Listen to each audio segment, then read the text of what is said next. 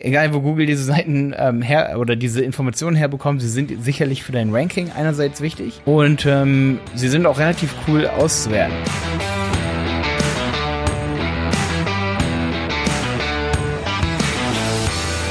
Ja, schön, dass du wieder bei, dabei bist bei dieser neuen Folge von Wenig Zeit für Effekt. Heute gibt es Online-Marketing-News. Ja, sehr komprimiert auf jeden Fall. Manche Sachen hiervon, also keine Bange, wenn du diese Folge hier später hörst, nicht nachdem sie rausgekommen ist. Manche Sachen sind auf jeden Fall auch die nächsten Jahre hiervon noch relevant, weil ja, manchmal zum Beispiel so wie heute habe ich herausgefunden, dass, dass es YouTube-Kanal, also Channel-Tags gibt für YouTube-Kanäle. Das ist zum Beispiel so eine Sache, die gibt es seit zwei Jahren und ich habe sie noch nicht optimiert. Da kam der Tom zu mir hier bei uns in der Agentur und sagt, Malte, ich habe heute mal YouTube-Channel-Tags eingetragen. Ne? Und das sind so Sachen, das sind so News, solche Änderungen. Hätte mir das wer vor anderthalb Jahren gesagt, wäre voll geil gewesen, weil ich glaube, die gibt's noch nicht immer. Mein Kanal gibt's ja jetzt seit 2014 oder so, oder 2013, da habe ich das erste Video aufgenommen. Ja, und deswegen super wichtig, wenn du einen YouTube-Kanal hast, gib deinem Kanal Channel Tags. Genauso ist mit allen anderen News hier heute, was gibt so neue Sachen. Äh, für neue Sachen. Einmal möchte ich ganz kurz auf jeden Fall über E-Commerce reden.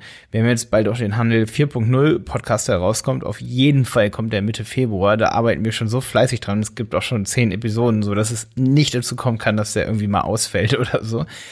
Ähm, wer mir auf Instagram folgt oder Malte Helmholt, der weiß auch, dass wir da fleißig sind. Also mein ganzes Team, alle sind super fleißig. Ich versuche ja ähm, so viele wie möglich einzubinden, auch wenn wir so viele Kundenprojekte haben, auch dass nicht jeder mit dabei sein kann. Aber ich hoffe, dass es auf jeden Fall richtig, richtig cool und auch abwechslungsreich wird. Es gibt eine Sache, ähm, im gesamten Online-Marketing. Das sollte dir vielleicht sogar schon aufgefallen sein, aber ich hätte mich erst gefragt, sind das überhaupt News? Und zwar diese kleinen Favicons. Also wenn ich jetzt Google, dann habe ich bei Google so kleine Favicons auf einmal. Wenn ich zum Beispiel Online-Marketing-News google, ne, habe ich eben gemacht. Beziehungsweise meine letzte Google-Suche war übrigens Online-Marketing-Veranstaltungen 2020. Auf welche Veranstaltungen wir so dieses Jahr kommen, da sind, sind wir noch nicht ganz sicher, aber das werde ich auf jeden Fall ähm, euch mal in den nächsten paar Episoden sagen, wo man uns findet. Wahrscheinlich sind wir auf jeden Fall auf der OMR dieses Jahr und so. Ähm, genau, das war auf jeden Fall meine letzte Suche. Und da ist mir auch wieder aufgefallen, Favicons für Websites sind nicht nur deswegen so wichtig, weil die oben in einer Browserzeile angezeigt werden. Also Favicons sind diese kleinen, ähm, diese kleinen Zeichen, diese kleinen Icons, ja. Die heißen FAV, F-A-V und dann Icon, also zusammengeschrieben I-C-O-N. Fav-Icon, also favorisiertes Icon.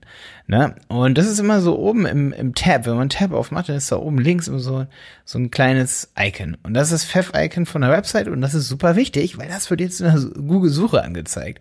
Und wenn du viel SEO machst, dann ist das super wichtig für dich, weil mach dir ein geiles Fav-Icon oder Favicon ähm, ja, so wie zum Beispiel, wir haben ja so ein rotes Favicon bei www.dieberater.de. Ich glaube, das sieht auch ganz cool in Google-Suche aus. Könnt ihr ja mal ähm, SEO-Berater googeln. Da bin ich ja sehr stolz drauf. Ich gucke gerade selber. Ich glaube, da sind wir auf Platz 1 oder 2. Ähm, ja, unser Fav-Icon könnte ein bisschen schärfer sein. Zum Beispiel hier, das ist richtig geil, von mr-seo.com. Der hat so eine richtig, so eine Medaille, glaube ich, als, nee, obwohl, nee, nee, das ist nicht sein Fav-Icon. Der hat das irgendwie in den Titel reingekriegt, sehe ich gerade. Ähm, ja, aber ein Fav-Icon sollte ab jetzt ultra scharf sein. Okay, das war meine erste Sache. Was gibt's noch Neues? Eine Sache wollte ich auf jeden Fall erwähnen in dem Podcast. Ein großes Danke an real.de und warum? Ähm, die haben uns nämlich als einen der ähm, besten oder mein Kanal einen der wichtigsten deutschen YouTube-Kanäle gewählt für Unternehmer. Und zwar könnt ihr da mal gucken auf websitepiloten.de slash real. Website, also wie die Website Piloten zusammengeschrieben.de slash real. Und da haben sie uns echt komplett nach oben gepackt mit unserem Kanal, zusammen mit Gary V, ähm, ja, und anderen Online-Marketern, Felix Beihardz, Online-Marketing, Rockstars, OMR. Richtig, richtig cool. Und sie haben uns einfach nach oben gepackt. Das finde ich echt am geilsten. Also großes Shoutout an Real to Business. So heißt die Seite realtobusiness.de. Dort findet das auch, wenn ihr dort YouTube-Kanäle oben in der Suche eingibt. Ich glaube, wenn man YouTube, gehe ich mal bei Real to Business YouTube ein. Ja, dann findet man es auch, die 20 besten YouTube-Kanäle für Unternehmer und da sind wir in der Liste mit drin. Ey, danke euch dafür. Ich finde es richtig, richtig cool. Das ist Content, der funktioniert, der auch mal geteilt wird. Ich finde es richtig cool. Okay, kommen wir zur nächsten Sache. Und zwar als nächstes habe ich mir hier aufgeschrieben, dass ich euch auf jeden Fall eine Riesenrevolution hier im Online-Marketing mitteilen wollte, über die wir aber eine eigene Handel 4.0 Podcast-Folge haben werden. Eine Special-Folge mit Jonas und mir. Und zwar werden wir dort auch ähm, ja die OMR-Folge auseinandernehmen bzw. analysieren für euch. Und zwar Amazon versus äh, alle anderen vertikalen E-Commerce-Anbieter im, ähm, ja, im Onlinehandel-Universum. Und zwar ging es da in der Folge von denen, nämlich darum, ob Amazon ähm, in Zukunft noch weiter wächst oder eben nicht weiter wächst. Ne, weil die ganzen anderen Online-Händler eben, die, die zum Teil sehr vertikale ähm, Branchen, sag ich mal, abdecken, ne? also spezifische Produkte, ob die da eine Chance gegen haben gegen Amazon. Und Google macht folgendes. Google hat jetzt sowas wie Google Shopping als aber organische Ergebnisse angekündigt. Es wird wohl, glaube ich, auch schon im organischen, ähm, beziehungsweise auf dem Handy, im organischen Bereich ähm, und im amerikanischen Sprachraum ausgespielt. Auf Deutsch habe ich es bisher leider noch nicht gesehen, aber es sind beliebte Produkte, die von Google gezeigt werden, die häufig gekauft werden auf Websites und dann aber organisch. Also sowas wie Google Shopping, dass die Shopping-Produkte dann oben angezeigt werden, aber das ohne, dass du als Online-Händler dafür ähm, sozusagen bezahlst. Und bei Amazon redet man ja von over the funnel. Ähm, Im Grunde genommen, dass man gar nicht mehr einen Funnel hat, wenn der, wenn, wenn irgendein Käufer ähm, ein Produkt sucht, zum Beispiel, sucht er nicht mehr bei Google, sondern sucht er ja schon direkt bei Amazon. Aber mit diesem Feature könnte Google wieder einen sehr großen Marktanteil zum Beispiel von Amazon klauen. Und wie groß das sein wird und was, das, was es da so für Szenarien gibt, da reden wir im Handel 4.0 Podcast drüber. Das wird mega geil. Auf websitepiloten.de werden wir auf jeden Fall auch diese ähm, wenig Zeit für Effekt-Folge hier von heute kurz zusammenfassen. Einfach mal auf websitepiloten.de gucken und dann werde ich auch einen Link zu dieser Folge da reintun, wenn du das hier hörst. Ne?